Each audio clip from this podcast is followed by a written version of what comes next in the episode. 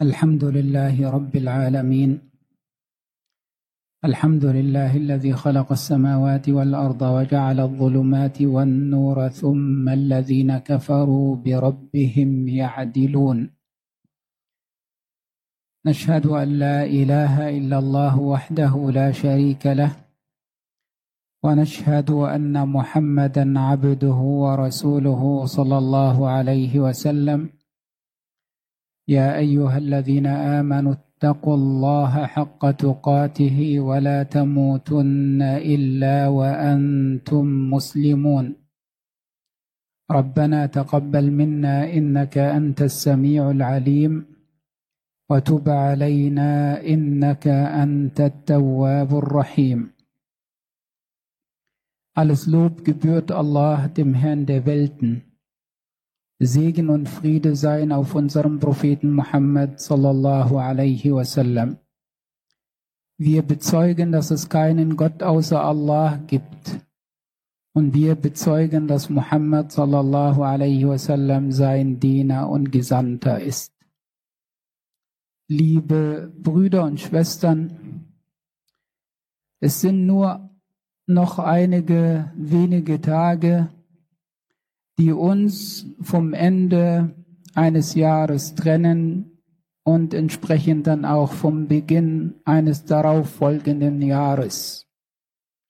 Wir reden hier vom Mondkalender, vom hijritischen Jahr.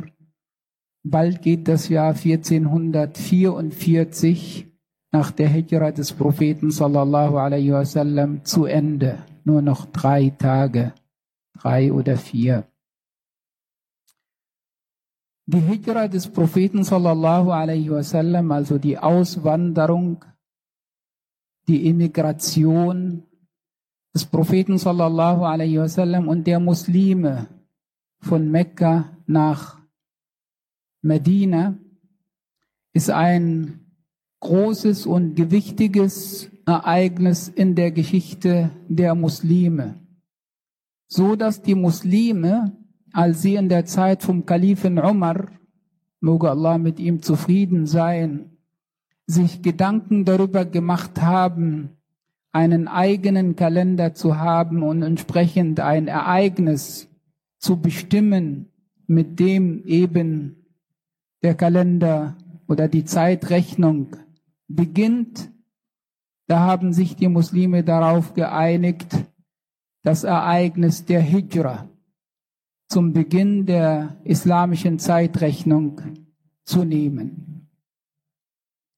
Weil auch unter anderem dieses Ereignis nicht nur ein persönliches Ereignis ist, in dem Sinne, dass der Prophet sallallahu alaihi wasallam ausgewandert war, sondern dass es ein kollektives Ereignis in dem Sinne, dass der Prophet sallallahu alaihi wasallam und die meisten Leute seiner Gemeinschaft damals auch ausgewandert waren. Und die Details der Ereignisse oder der Geschehnisse der Auswanderung der Muslime und des Propheten sallallahu alaihi wasallam sind überliefert viele Details. Es geht heute nicht darum, diese Details zu erzählen oder aufzuzählen, sondern es geht unter anderem darum, dass wir einige Lehren aus die, der Vorgehensweise des Propheten sallallahu alaihi wasallam uns nehmen und versuchen, diese uns auch eigen zu machen. Der Prophet sallallahu alaihi wasallam hat ein klares und klar definiertes Ziel gehabt, nämlich nach Medina hinzukommen. Und entsprechend hat der Prophet sallallahu alaihi wasallam das den Muslimen gesagt und viele sind vor dem Propheten sallallahu alaihi wasallam dorthin ausgewandert. Und um dieses Ziel zu erreichen, hat der Prophet sallallahu alaihi wasallam sein Bestmögliches getan. Er hat alle möglichen, alle ihm möglichen Vorbereitungen getroffen.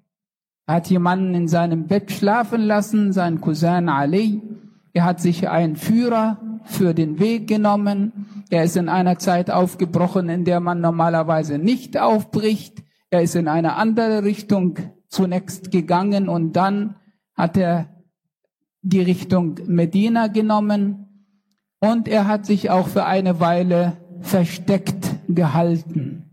Das sind alles Dinge, die der Prophet sallallahu alaihi wasallam gemacht hat. Das war alles eben möglich und er hat eben sein Bestmögliches, wie gesagt, getan. Und dann hat er auf Allah vertraut. Und die Lehre für uns eben daraus zunächst einmal, wenn wir etwas erreichen wollen, dass wir genau wissen, was wir erreichen wollen. Denn wenn man nicht weiß, wohin er möchte, braucht man sich nicht zu wundern, wenn man woanders ankommt. Und entsprechend ist es wichtig zu wissen, ja, ich möchte dieses Ziel oder jenes erreichen, sei es im Bereich von Studium, im Bereich von Arbeit, im Bereich von Familienplanung und so weiter und so fort. Und dann soll man sich auf den Weg machen und alle möglichen Vorbereitungen, um dieses Ziel zu erreichen, treffen. Das heißt, das, was einem möglich ist. Und dann auf Allah vertrauen. Und dieses Vertrauen auf Allah hat der Prophet sallallahu alaihi wasallam uns auch vorgelebt, auch hier bei diesem Ereignis der Auswanderung. Er war nämlich mit seinem Gefährten Abu Bakr in der Höhle und Abu Bakr sagt, O Gesandter Allahs, würde einer von ihnen, also von den Mekkanern, nur unter seine Füße schauen, so würde er uns entdecken. Und dann sagt der Prophet sallallahu alaihi wasallam zu ihm, Abu Bakr, was denkst du von zweien, von denen Allah der Dritte ist? Und genau das sagt Allah uns auch im Koran, in der neunten Sure, im Vers 40, إلا تنصروه فقد نصره الله إذ أخرجه الذين كفروا ثاني اثنين إذ هما في الغار إذ يقول لصاحبه لا تحزن Inna Allah ma'an. Wenn ihm, wenn ihr ihm nicht beisteht, so ist Allah ihm beigestanden, hat ihn unterstützt, als die Mekkaner ihn eben rausgebracht oder rausgeschmissen haben. Und da war er einer von zweien. In der Höhle ist hier gemeint. Und da sagt er zu seinem Gefährten, zu seinem Freund, sei nicht traurig, Allah ist mit uns. Und dieses sei nicht traurig, Allah ist mit uns, kann auch als ein Lebensmotto für den gläubigen Muslim fungieren. Immer daran zu denken, dass Allah da ist, dass Allah mit einem ist und dass Allah auch einem beisteht.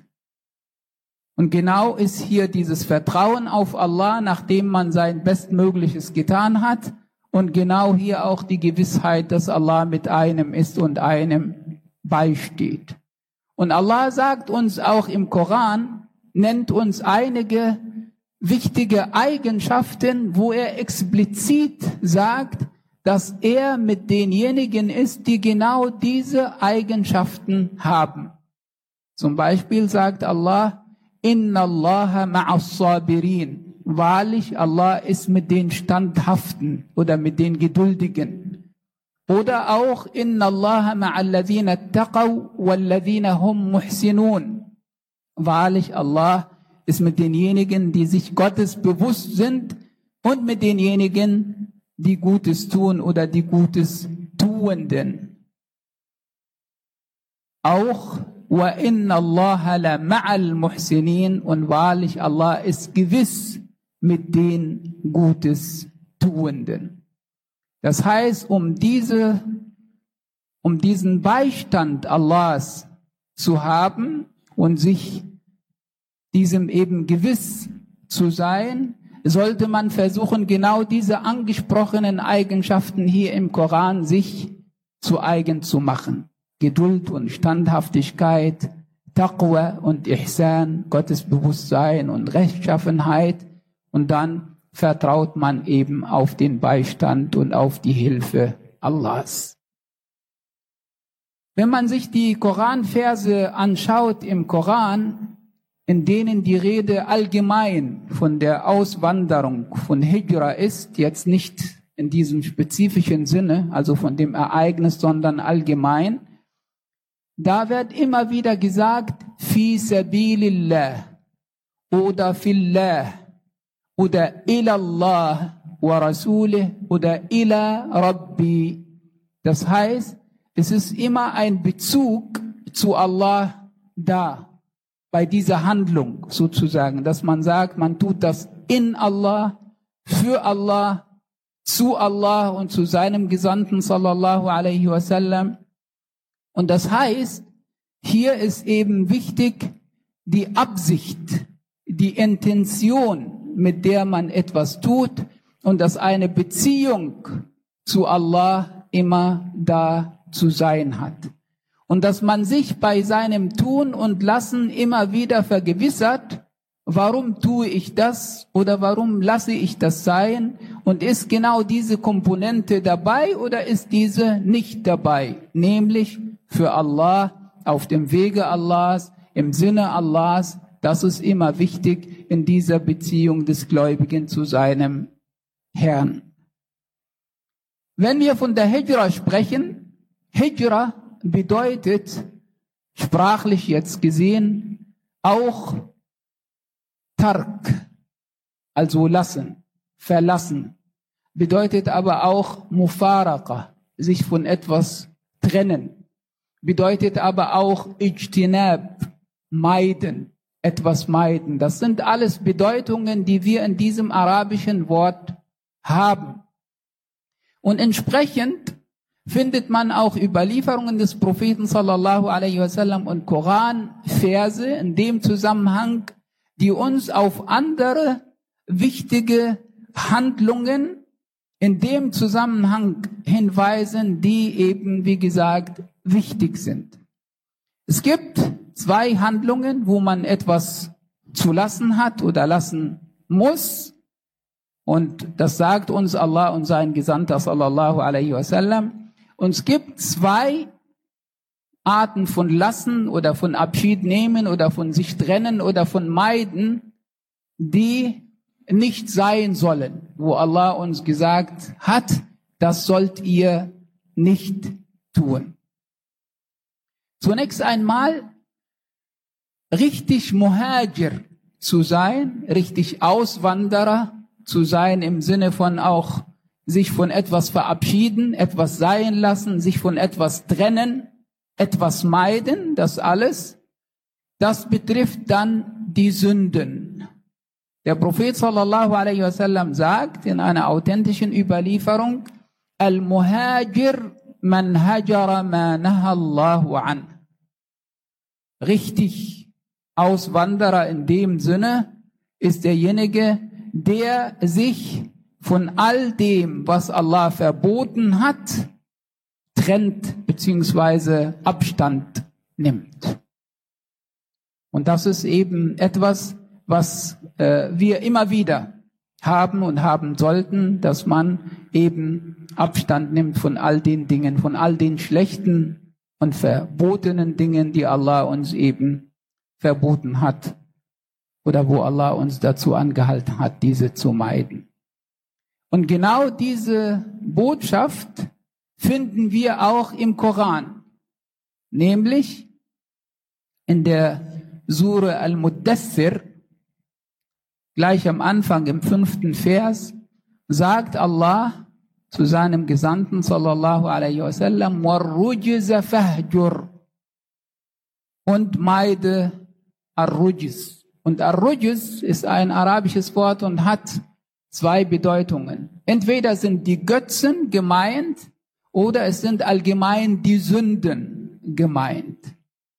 Und das heißt, dass man eben hier dem Beispiel des Propheten sallallahu alaihi wasallam folgend. Eigentlich sind wir angesprochen, nicht der Prophet sallallahu alaihi wasallam, denn er hatte keine gehabt, aber Allah spricht ihn an und wir sind adressiert sozusagen, dass wir die Sünden und vor allem eben Götzendienst meiden müssen.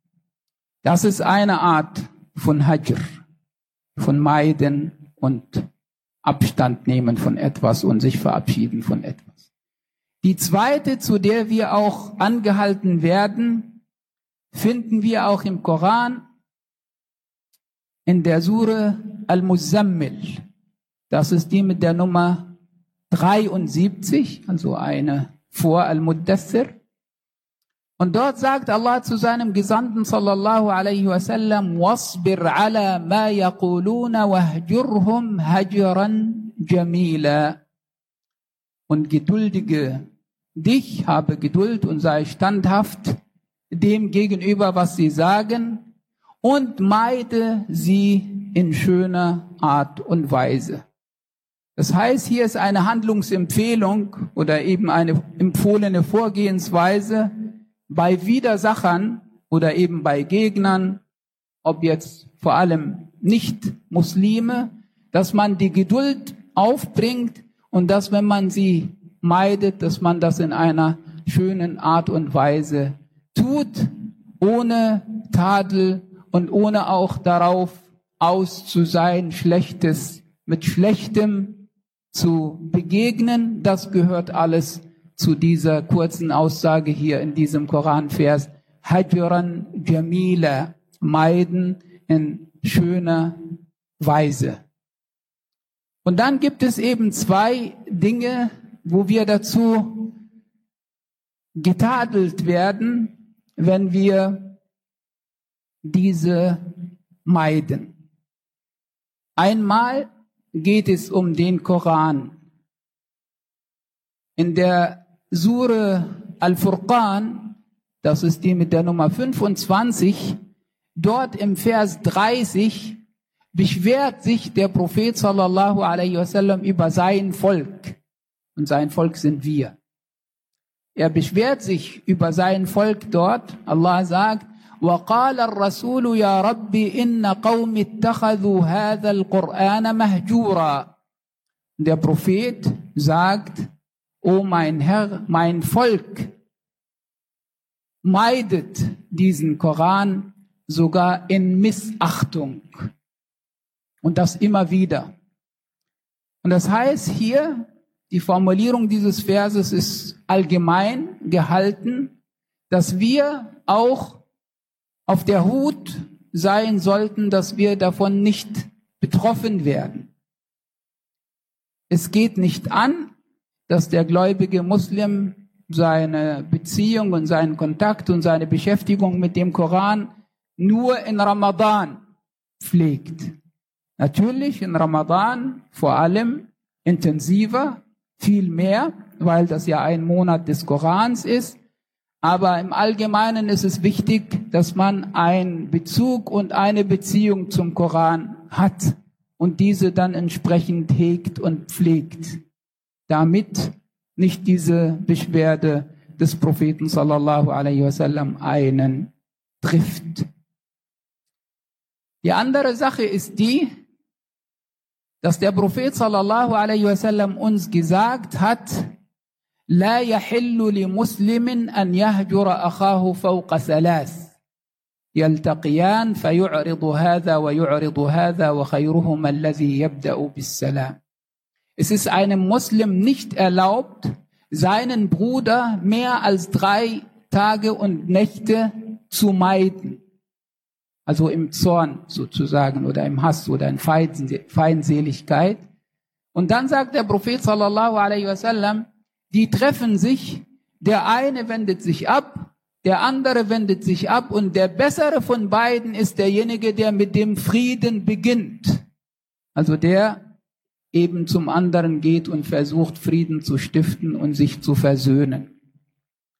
Und hier ist eben eine wichtige Handlung und interessant und schön ist auch, dass äh, Allah uns nicht gesagt hat, es ist einem nicht erlaubt, seinen Bruder zu meiden, sondern Allah und sein Gesandter sallallahu alaihi wasallam nimmt hier Rücksicht auf die menschlichen Befindlichkeiten und auf die menschlichen Gefühle in dem Sinne, dass es durchaus möglich ist, jemanden, auch einen muslimischen Bruder oder eine muslimische Schwester, doch für eine gewisse Zeit zu meiden, auch in Wut, auch in Zorn, aber eben maximal drei Tage oder drei Tage und drei Nächte, bis sich diese, diese Wut oder dieser Zorn dann auch gelegt hat und dass man dann wieder zueinander findet und dass man Frieden miteinander schließt.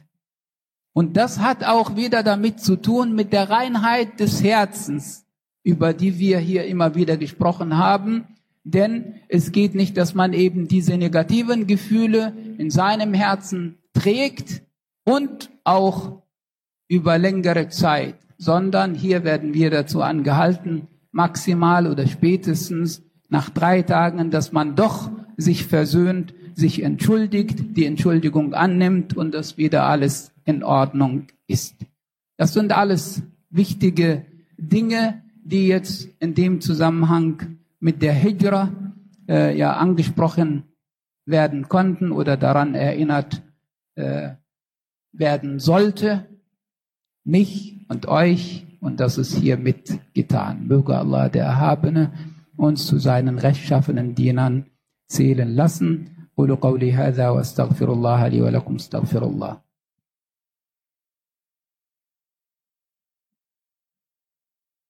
الحمد لله وحده والصلاة والسلام على من لا نبي من بعده نشهد أن لا إله إلا الله وحده لا شريك له ونشهد أن محمدا عبده ورسوله صلى الله عليه وسلم Damals, als der Prophet sallallahu alaihi wasallam nach Medina ausgewandert war, war es für die Muslime, für alle Muslime, vor allem für die, denen das möglich war, eine Pflicht zum Propheten sallallahu alaihi wasallam auszuwandern.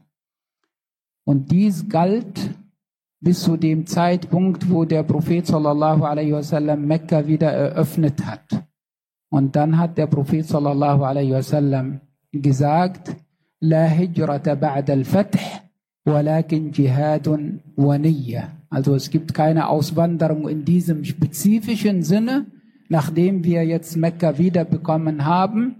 Aber es gilt, eine entsprechende Mühe auf sich zu nehmen, auf dem Wege Allahs und die entsprechende Absicht dafür zu haben. Das heißt, immer wieder wichtig, sich zu fragen, warum tue ich etwas oder warum lasse ich etwas sein, dass die Antwort eben immer wieder sein sollte, ja, für Allah im Sinne Allahs und dass man, wie auch am Anfang gesagt, sein Bestmögliches tun und hier betrifft das äh, das Wort Dschihad im Sinne von sich anstrengen oder sich bemühen auf dem Wege Allahs, also fi sabilillah.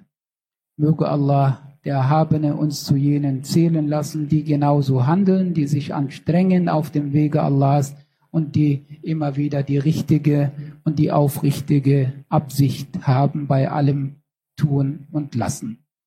اللهم اهدنا فيمن هديت وعافنا فيمن عافيت وتولنا فيمن توليت وبارك لنا فيما أعطيت وقنا واصرف عنا برحمتك شر ما قضيت.